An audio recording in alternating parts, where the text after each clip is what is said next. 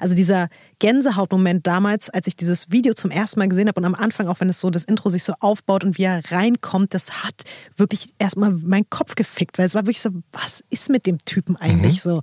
Also finde ich bis heute sind wir wieder bei diesem unangenehmen, pathetischen Wort, aber dieses Gänsehaut-Ding, das habe ich auch wirklich immer noch, ey. Deutschrap 25, der Podcast von Red Bull Music mit Visavi und Jan Wehn. 25 Jahre Rap in Deutschland in 25 Songs und 25 Folgen.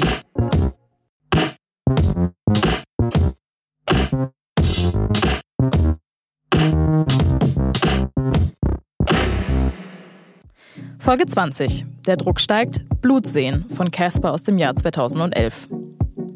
2011 war Casper längst ein bekanntes Gesicht in der Szene. Sein Talent für Reime und Flows, seine natürliche Rockstar-Aura und seine berühmte kratzige Stimme verschafften ihm eine echte Kultgefolgschaft. Den Experten nach galt er als das nächste große Ding. Was dann geschah, übertraf dennoch alle Erwartungen. Mit seinem ersten großen Album XOXO auf 4 Music wuchs Casper über sein Genre hinaus und brachte den deutschen Hip-Hop auf die ganz großen Bühnen. Mit Einflüssen von Progressive Rock bis Hardcore und einer spektakulären Live-Show, wie man sie so noch nicht gesehen hatte. Die ersten beiden Songs des Albums, Der Druck steigt, produziert von TK, und Blutsehen, produziert von Dexter, erschienen kurze Zeit später als Doppelsingle und Split-Video und machten den schmächtigen Bielefelder zur Ikone. Hallo lieber Jan und herzlich willkommen im Jahr 2011. Hallo Lotti. Da sind wir schon. Ja. Und ich sehe das einfach deinem Gesicht an, dass du dich sehr freust auf den jetzigen Song oder den Künstler. Ich weiß nicht, was von beiden es ist, aber du siehst auf jeden Fall sehr glücklich aus. Sowohl als auch, aber auch noch was anderes. Genau. Wir sprechen heute über Casper, der Druck steigt, Schrägstrich Blut sehen. Äh, wir sprechen über beide Songs, weil die quasi als äh, Split-Single erschienen sind. Und das waren die beiden Songs, die sozusagen ähm, das Album XOXO angeteased haben, was dann rauskam, quasi ein Jahr nach Zum Glück in die Zukunft.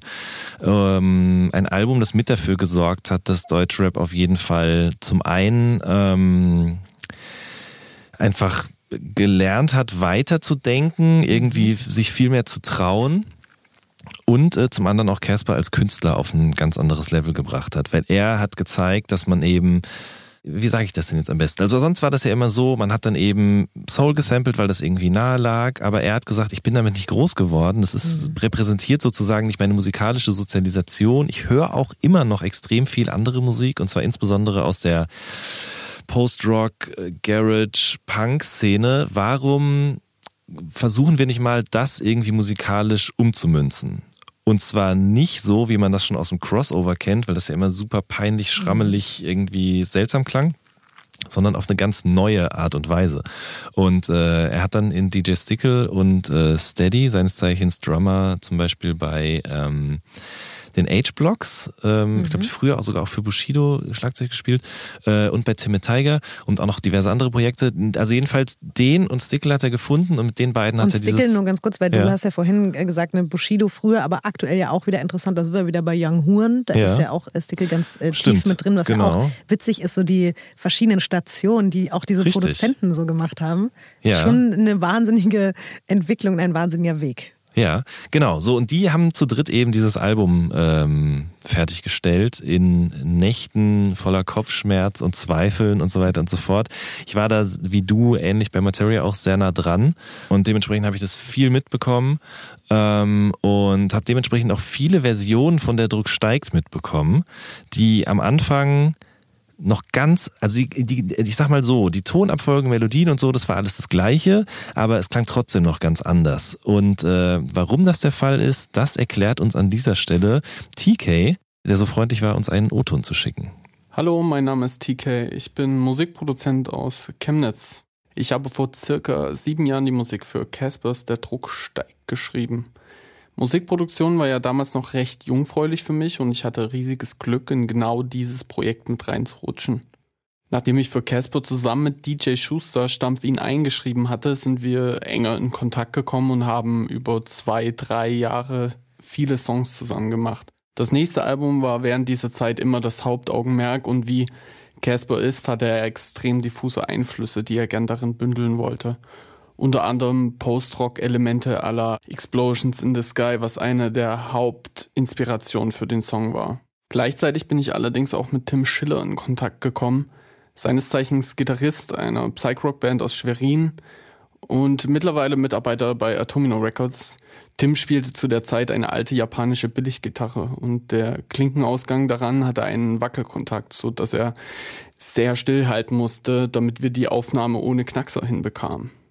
Allerdings hatten die Knackser auch ihren ganz eigenen Charme und die Störgeräusche sind heute noch im Intro des Songs zu hören. Auch hört man ab Sekunde 27, wie wir in den Tonabnehmer der Gitarre pfeifen.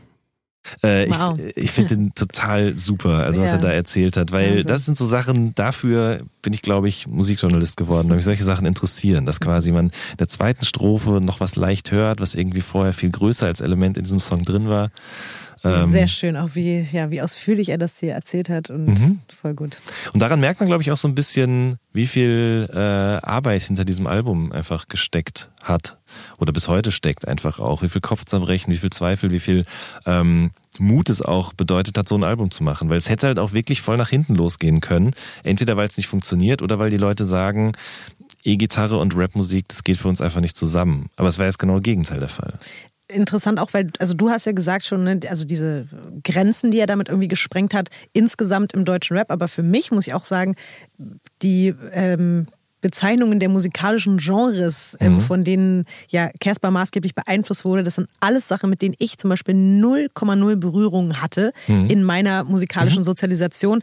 Und wenn ich es jetzt mal ganz plump zusammenfasse zu Gitarrenmusik, dann hatte ich da einen richtigen Upturn eigentlich immer mhm. drauf. Ich konnte mit Gitarrenmusik und diesen ganzen Quatsch überhaupt nichts anfangen. Und er hat es einfach geschafft, mir diese Musikrichtung näher zu bringen, ohne dass ich danach Fan wurde. Mhm. Aber ich habe das einfach akzeptiert und ich habe mir also seine Stärke, sein, seine Stimme, seine Art und Weise zu rappen und auch wie er einfach mit all seinen Beats harmoniert, das hatte so eine krasse, so einen krassen Einfluss auf mich, dass es mir scheißegal war. Ich glaube, er hätte auch Schlager-Rap irgendwie in irgendeiner Form machen können und ich hätte es wahrscheinlich am Ende trotzdem gefeiert. Mhm. Auch aufgrund seiner Einzigartigkeit, das ist mir zum Beispiel auch gerade nochmal eingefallen oder aufgefallen, als wir gerade nochmal dieses Split-Video gesehen haben, dass wir, wir ja jetzt in einer Zeit gerade leben, wo es kommen so Rapper, die machen irgendwie vielleicht neue Sachen und die machen ihre Sache richtig krass und richtig gut, aber dann kommen auch danach andere Leute und machen das auch und machen das auch richtig krass gut. Und die laufen alle so nebeneinander her und sind alle krass erfolgreich und so, aber mir ist aufgefallen, also egal wer es danach probiert hat, so irgendwie in irgendeiner Form zu sein wie Casper, niemand ist daran gekommen. Niemand auch nur im Ansatz. Und er ist, er hat so ein krasses Alleinstellungsmerkmal mit allem, was er tut. Und das finde ich unfassbar beeindruckend. Und ich glaube auch, also dieser Gänsehautmoment damals, als ich dieses Video zum ersten Mal gesehen habe und am Anfang, auch wenn es so das Intro sich so aufbaut und wie er reinkommt, das hat wirklich erstmal meinen Kopf gefickt, weil es war wirklich so, was ist mit dem Typen eigentlich mhm. so? Also finde ich bis heute, sind wir wieder bei diesem unangenehmen, pathetischen Wort, aber dieses Gänsehaut-Ding, das habe ich auch wirklich immer noch, ey. Ja. Und mir ist jetzt erst aufgefallen, dass es ja schon sehr geschickt war. Es gab diesen Song eben, der quasi dieses auch dieses neue Soundmodell sozusagen vorgestellt mhm. hat. Aber quasi für den Fall, dass es jetzt nicht so gut angekommen wäre, kam dann eben der zweite Teil dieses Songs. Und das war dann quasi so Rap, wie es ein Rap sein kann, nämlich auf Casper am Spitten auf einem Dexter-Beat. Mhm. Blut sehen. Und äh, wie es dazu kam, erklärt uns Dexter an dieser Stelle. Ja, Blutsehen an die Entstehungsgeschichte von dem Song erinnere ich mich eigentlich noch ziemlich gut. Man muss dazu erstmal wissen, dass meine Generation Beatmaker aus Deutschland, also damals Melting Pot Music Umfeld, Project Moon Circle Umfeld und so weiter, ähm, eigentlich eher so eine abgekapselte Szene waren und mit dem Deutschrap-Kosmos nicht so viel zu tun hatten. Vor allem nicht mit Mainstream ähm, Deutschrap. Und wir hatten damals eine Veranstaltung, Beatfight nannte sich die, das ist so ein Produzentenwettstreit, in dem man sich mit Beats battelt und am Ende gibt's einen Gewinner, der war in dem Fall ich. Und ja, und Casper hat sich diese Videos angeschaut. Also dieser Produzentenwettstreit wurde dann im Internet auch äh, gezeigt, nachdem er vorbei war und die einzelnen Battles. Und er hat ein Beat äh, davon besonders gefeiert aus meinem Set und hat mir das dann per E-Mail mitgeteilt. Also er hat mir einfach direkt geschrieben, hey, ich habe mir dieses Zeug angeschaut und diesen einen Beat, ich feiere den so krass, ich will den unbedingt auf mein Album haben. Und da ich zu dem Zeitpunkt eh hauptsächlich äh, Beats gemacht habe äh, für instrumentale Zwecke, war jetzt der Beat auch noch nicht weg für irgendwelche anderen Rapper oder so. Und dann äh, habe ich gedacht, diese Reibeisenstimme und der Reibeisenbeat, das passt. ziemlich gut zusammen, glaube ich, und habe gedacht, ja klar, ey, ich schick den und ja, dann ist daraus einfach ein richtig geiler Hit geworden, auf den ich heute noch irgendwie stolz bin, heute noch auflege. Äh, den Casper, glaube ich, auch immer noch nach wie vor in seinem Live-Set hat. Zumindest hat er mir das mal per Twitter bestätigt. Und ja, der Song hat mir halt auch noch irgendwie Gold, Platin äh, gebracht, was jetzt per se nicht so wichtig ist, aber man muss halt insgesamt sagen, diese Blutsehen-Sache hat mir schon mehr Aufmerksamkeit einfach äh, in gesamten Musikkosmos gebracht und mir auch zu anderen coolen Projekten verholfen und von daher so wirklich einer der wichtigeren Songs in meiner Musikerkarriere, in Anführungsstrichen. Von daher, danke Cass. Vielleicht machen wir ja irgendwann wieder nochmal irgendwas. Würde mich freuen. Ja, vielleicht kommt ja noch mal wieder was. Wir wissen es nicht genau. Also ich weiß es wirklich sehr, nicht. Wäre sehr gut. Mega gute Kombo. Ja, das glaube ich nämlich auch, ehrlich gesagt. Ähm, du, du, hast mich gerade darauf angesprochen, warum ich so gegrinst habe. Mhm. Und äh, zwar, ähm, ich war damals bei diesem Videodreh dabei. Mhm. Aber nicht nur das. Oh nein, was? Ich bin auch in diesem Video wirklich? mit drin. Ja, das war damals so... Ähm, äh, es wurde einfach aufgerufen dazu, dass einfach Leute kommen sollten. Also es ist in Friedrichshain gedreht worden, an so einer, auf einem Schulhof, so einem alten Schulhof, glaube ich, wenn ich mich mhm. recht erinnere. Und da gab es eben sozusagen Aufruf, wenn ihr Bock habt, im Video mitzuspielen, kommt vorbei. Und Casper meinte halt, komm doch auch. Ich habe also ein paar Freunde geschnappt, wir sind dahin, alle mussten sich schwarz anziehen. Und dann wurde das eben gedreht. Und das sieht ja in diesem Video auch aus, als wenn es ultra viele Menschen waren. Das waren, wenn es hochkommt, 40. Aber dadurch, dass die Kameras so interessant aufgebaut gewesen sind, oder das heißt interessant, aber eben geschickt aufgebaut gewesen sind, ähm, sah das halt wie so ein riesiger Mob aus, der dann eben auf diesen äh, anderen Mob aus Polizisten, Sicherheitskräften, wie auch immer besteht. Ähm, es sind auch erst alle Leute gelaufen und dann wurde ein kleiner Teil eben abgeordnet und hat sich in diese schwarzen Anzüge gesteckt, unter anderem auch ich. Und kamen diese Sturmhauben auf und dann äh, hat man die eben in so einer Gasse da positioniert und dann hat man die anderen auf die zulaufen lassen. Würde man dich erkennen, wenn man genau hinguckt? Könnte man mm, ich glaube, es gibt einmal, also man sieht einmal meine Beine, das weiß ich, weil ich das halt bin, und ich glaube, man sieht auch einmal meine Augenpartie durch diese Schlitze. Ich weiß, also mein bester Freund ist auf jeden Fall im Video zu sehen, auch länger sogar tatsächlich. Und äh, das ist irgendwie eine schöne Erinnerung an diese Zeit damals und auch ein schöner Beweis für mich, dass man mit, mit kleinen Mitteln eben das irgendwie doch groß aussehen lassen kann, mhm. weil das Video, glaube ich, nicht viel Budget hatte. Das wird gedreht von Felix Urbauer, der auch eher aus dem BMX-Snowboard-Bereich, mhm. Skateboard-Bereich kam. Mm, und es war für mich total interessant, das auch mal zu sehen, wie so ein Video überhaupt entsteht, weil ich sonst eher selten bei so Videodrehs dabei bin. Aber ja, das ist der Grund, weswegen ich so schmunzeln musste. Ey, ich hab's ehrlich gesagt kurzzeitig habe ich mir gedacht, ja. dass es so sein könnte, aber ich habe dich nicht entdeckt im Video. Ich habe auch noch eine kleine ähm, Anekdote aus diesem mhm. Jahr 2011, ähm, die hat auch mit Casper zu tun.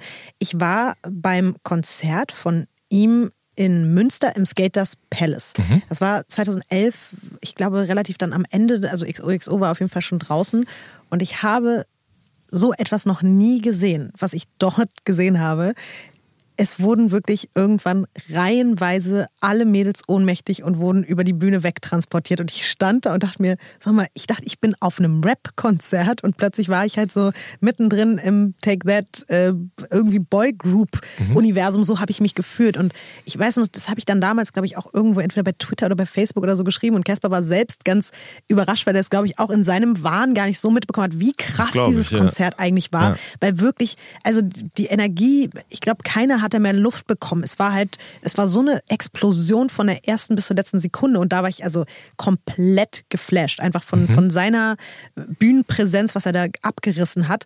Und ich hatte auch noch mal einen so einen Live-Moment, den werde ich auch nie vergessen. Manchmal hat man ja so, so Momente und das war ähm, auch dann auf dem Splash 2011. Da hat er, oder war das 2012? Weißt du, ob er 2011 oder 2012 auf dem Splash gespielt hat? Nee. Ich weiß es auch nicht mehr genau. Ich weiß nur, dass ich da, wahrscheinlich war es doch 2011, ich habe da wieder mal, wie immer, für 16 Bars irgendwie drei, vier Tage lang durchgedreht, im wahrsten Sinne des Wortes. Interviews von morgens bis abends, Rundgänge, alles. Ich war, ich war komplett am Ende. Es war der Splash-Sonntag. Ich saß da irgendwie auf der Tribüne. Es war gar nicht so krass voll zu dem Zeitpunkt. Ähm, da hatte er wirklich also eine komische Zeit zum Spielen, aber ist ja auch klar. Also mhm. war ja einfach noch nicht so groß. Und dann kam Kontrolle, Schlaf und seitdem Also dieser Song hat zu diesem Moment einfach in mein eh schon so leicht lediertes Gehirn. Ich war so auf so einem Modus, wo man schon, ich weiß nicht, 50 Prozent hat noch funktioniert bei mir und dann, also mir sind wirklich die Tränen gelaufen, während dieser Song lief und seitdem habe ich eine ganz, ganz besondere Beziehung zu diesem Lied. Also für mich ist Kontrolle Schlaf eigentlich tatsächlich mein allerliebster Casper-Song von dem Album. Ja. Schön. ganz krass. Ich erinnere mich noch, ich war Praktikant bei 1 Live, kurz bevor XO, XO rauskam oder quasi während es entstanden ist. Und ähm, ich habe damals da auch den Leuten von Casper erzählt. Ich glaube, Kontrolle Schlaf war gerade schon draußen. Mhm. Das hat die nicht interessiert. Ja, krass. Und jetzt ist es ein bisschen anders. Aber äh, ja, zeigt auch einfach nur, dass deutscher Rap sich und seinen Einfluss irgendwie ganz krass gewandelt hat im Laufe der letzten fünf, sechs Jahre auf jeden Fall. Und äh, Casper ist sicherlich ein Künstler, der seinen Teil dazu beigetragen hat. Absolut. Und morgen kommen wir zu einem Künstler, bei dem das auch so ist. Boah, aber hallo. Ja. Eieiei. Aber jetzt erstmal Tschüss. Ciao.